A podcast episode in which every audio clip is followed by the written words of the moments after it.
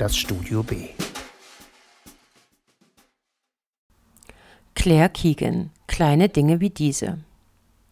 Die irische Autorin Claire Keegan, die vor allem durch ihre Kurzgeschichten Bekanntheit erlangte und dafür vielfach ausgezeichnet wurde, veröffentlichte 2021 ihren ersten Roman Small Things Like These. Dieser erschien 2022 im Steidl Verlag unter dem Titel Kleine Dinge wie diese auch auf Deutsch und erreichte im selben Jahr die Shortlist des Booker Prize.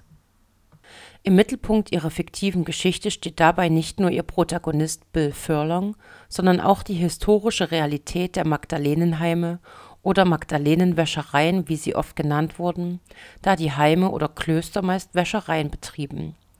Bis 1996, als schließlich das letzte dieser Heime in Irland geschlossen wurde, standen sie im Ruf von Besserungsanstalten, vor allem für Prostituierte oder auch ledige Mütter, oft Opfer von Vergewaltigungen wie später bekannt wurde, wurden die Frauen jedoch meist zu harter körperlicher Arbeit gezwungen, körperlich gezüchtigt und in den Heimen geborene Babys wurden oft zur Adoption an reiche Familien freigegeben, wenn sie nicht in den Heimen starben. Genaue Zahlen sind nicht bekannt. Fakt ist jedoch, dass diese Einrichtungen von der katholischen Kirche und dem irischen Staat gemeinsam betrieben und finanziert wurden und dass lange darüber geschwiegen wurde, was in solchen Einrichtungen tatsächlich stattfand Keegans Protagonist Bill Furlong, dessen Mutter als Hausangestellte bei der protestantischen Witwe Mrs. Wilson arbeitet, als sie mit ihm schwanger wird, ergeht es jedoch anders und sie hat Glück. Während sich die Familie von Furlongs Mutter nach Bekanntwerden ihrer Schwangerschaft von ihr abwendet, lässt Mrs. Wilson sie weiter bei sich arbeiten. Sie ist es auch, die sie ins Krankenhaus bringen lässt und sie und Furlong nach dessen Geburt am 1. April 1946 zu sich nach Hause holt. Sie nimmt ihn unter ihre Fittiche, stärkt sein Selbstbewusstsein und motiviert ihn, sich selbstständig Wissen anzueignen. Als er zwölf Jahre alt ist, stirbt seine Mutter, ohne dass er jemals erfährt, wer sein Vater ist, und als er sich Jahre später verlobt, schenkt Mrs. Wilson ihm Geld, damit er sich eine Existenz aufbauen kann. Der Hauptteil der Handlung spielt aber um 1985, als Bill Furlong schließlich erfolgreich als Kohlen- und Brennstoffhändler arbeitet und mit seiner Frau Eileen fünf Töchter hat. Es ist die Zeit kurz vor Weihnachten und Claire Keegan schafft es mühelos, den Leser in die Atmosphäre des Städtchens New Ross zu entführen, die durch die rauchenden Schornsteine, kahlen Bäume und kalten Winde und den Fluss Barrow, der dunkel ist wie Stout, besticht.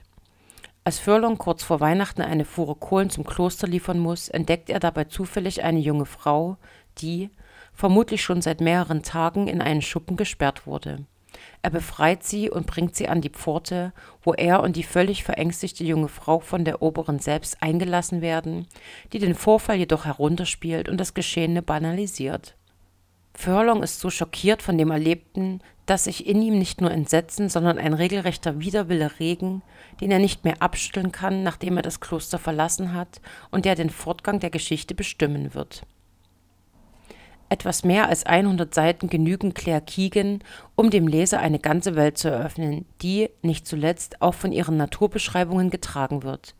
Dabei dient die Natur nicht nur dazu, die herrschende Stimmung zu untermauern bzw. zu tragen, sondern kann geradezu als Metapher für Unheil und die unterschwellige Bedrohung gelesen werden. Ein Beispiel hierfür ist die beschriebene Vielzahl an Krähen, die nicht nur in schwarzen Schwärmen die Stadt belagern, wie man es noch nie gesehen hat, und Aas fressen, sondern auch ihren Schlafplatz in den Bäumen rund um das Kloster haben, wodurch das Kloster noch bedrohlicher erscheint und das zu Recht, wie wir wissen. Auch den Bewohnern von New Ross sind bereits Gerüchte über das Kloster und die Nonnen zu Ohren gekommen. Sie werden jedoch ignoriert bzw. halten die Menschen es für besser, sich nicht um fremde Angelegenheiten zu kümmern. So hält es auch Furlongs Frau Eileen, die bemerkt, dass ihren Mann das Vorgehen im Kloster beschäftigt, ihm jedoch dazu rät, sich um seine eigene Familie zu kümmern.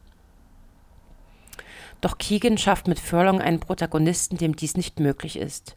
Er steht als Prototyp für viele Iren, die zu lange die Vorgänge um sich herum ignoriert oder geduldet haben, und verkörpert gleichzeitig das Ideal eines Menschen, der sich nun dagegen auflehnt. Er wird uns als dankbarer Mensch beschrieben, für den es selbstverständlich ist, anderen zu helfen und denjenigen, denen es schlechter geht als ihm, seine letzten Münzen zusteckt. Dies hat nicht zuletzt etwas damit zu tun, wie er selbst aufgewachsen ist. Damit, dass vielleicht auch seine Mutter und somit er selbst nur knapp dem Schicksal in einer solchen Wäscherei entgangen sind. Und dass Mrs. Wilson ihn geradezu wie ihr eigenes Kind behandelt hat, ohne etwas darauf zu geben, was andere darüber denken. Er ist demütig für das, was er in seinem Leben erreicht hat, sorgt sich aber auch um seine fünf Töchter und ob sie in der Welt zurechtkommen werden. Seine Familie und die damit einhergehende Verantwortung bringt ihm auch das Unverständnis seiner Frau ein, denn sie und auch Bill wissen um die Macht der katholischen Kirche und wie fragil ihr bisheriges Leben ist, möchte er doch selbst seine Töchter auf dem katholischen Internat anmelden. Zitat Furlong wusste, dass es das Einfachste von der ganzen Welt war, alles zu verlieren. Zitat Ende. Und doch siegt in ihm das Verlangen, dem Leid, von dem er vorher nur gerüchteweise gehört hat und das er nun mit eigenen Augen gesehen hat, nicht länger tatenlos gegenüberzustehen. Zudem löst es ein Unbehagen gegenüber seinen Mitmenschen in ihm aus, die sich fromm geben, aber nicht entsprechend handeln.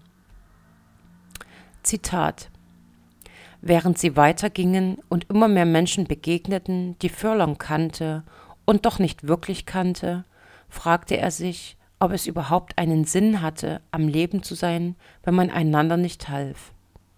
War es möglich, all die Jahre, die Jahrzehnte, ein ganzes Leben lang weiterzumachen, ohne wenigstens einmal den Mut aufzubringen, gegen die Gegebenheiten anzugehen und sich dennoch Christ zu nennen und sich im Spiegel anzuschauen? Zitat Ende.